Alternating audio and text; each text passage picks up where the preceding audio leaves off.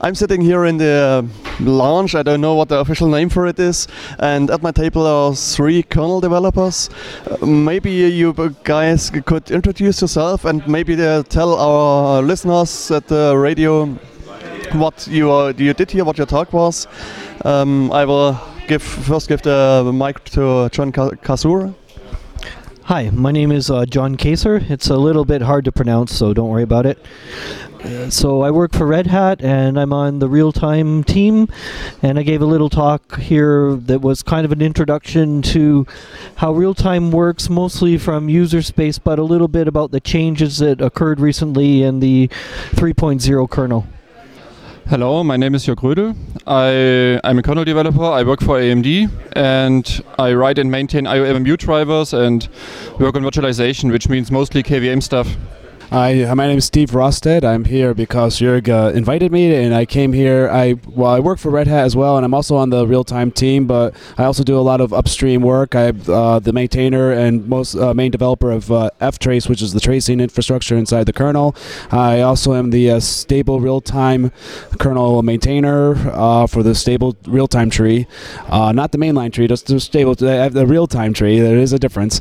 I also do lots of little utilities within the kernel and I've worked on the scheduler and other aspects of it as well. And I gave a talk today on some of the um, on KernelShark, which is a the, what part of the tracing utility f traces of the kernel uh, it's a GUI utility that I wrote, and I also gave a workshop on how to use uh, ftrace to learn what's going on within the kernel well, usually I would expect you at a conference like the LCA in Australia or Linux Plumbers conference also.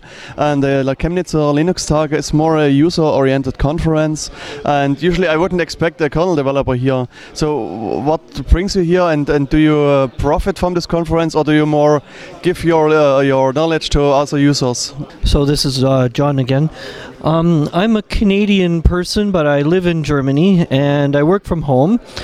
And it's really important when you do that to get out and have contact with other computer people now and then. There is a whole kernel track um, at the conference, but I think I benefit from seeing the larger perspective of everything that you can use a computer for and not only being immersed just in kernel stuff. Um, so I mentioned uh, earlier that one of the talks that I, saw was uh, about LilyPond, which is some software that you can use to write music, and it's great to see these kind of uh, end things as well. I actually organized the kernel track. Um, I invited most of the kernel developers here, and I started organizing these kernel tracks three years ago. Yeah, to make to bring some more technical um, stuff to this conference. I actually visited all of all Chemnitzer Linux Tage that happened so far, which are 14, 14th I think. And I wanted to continue that, and it's actually good to, to bring some more technical stuff to the to the uh, talk section. I think.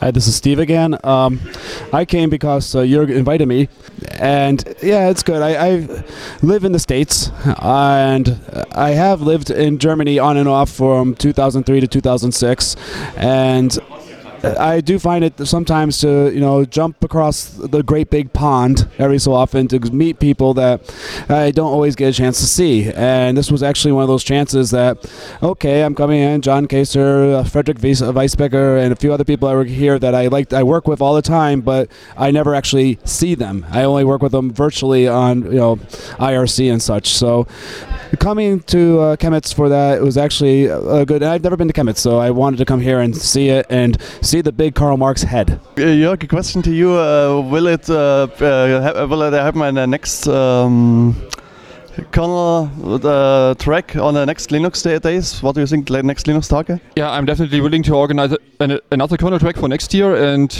we had a lot of fun this time, and I'm I'm sure we can repeat this next year. So I thank you all guys for your time and have a nice time here in Chemnitz. Thank you.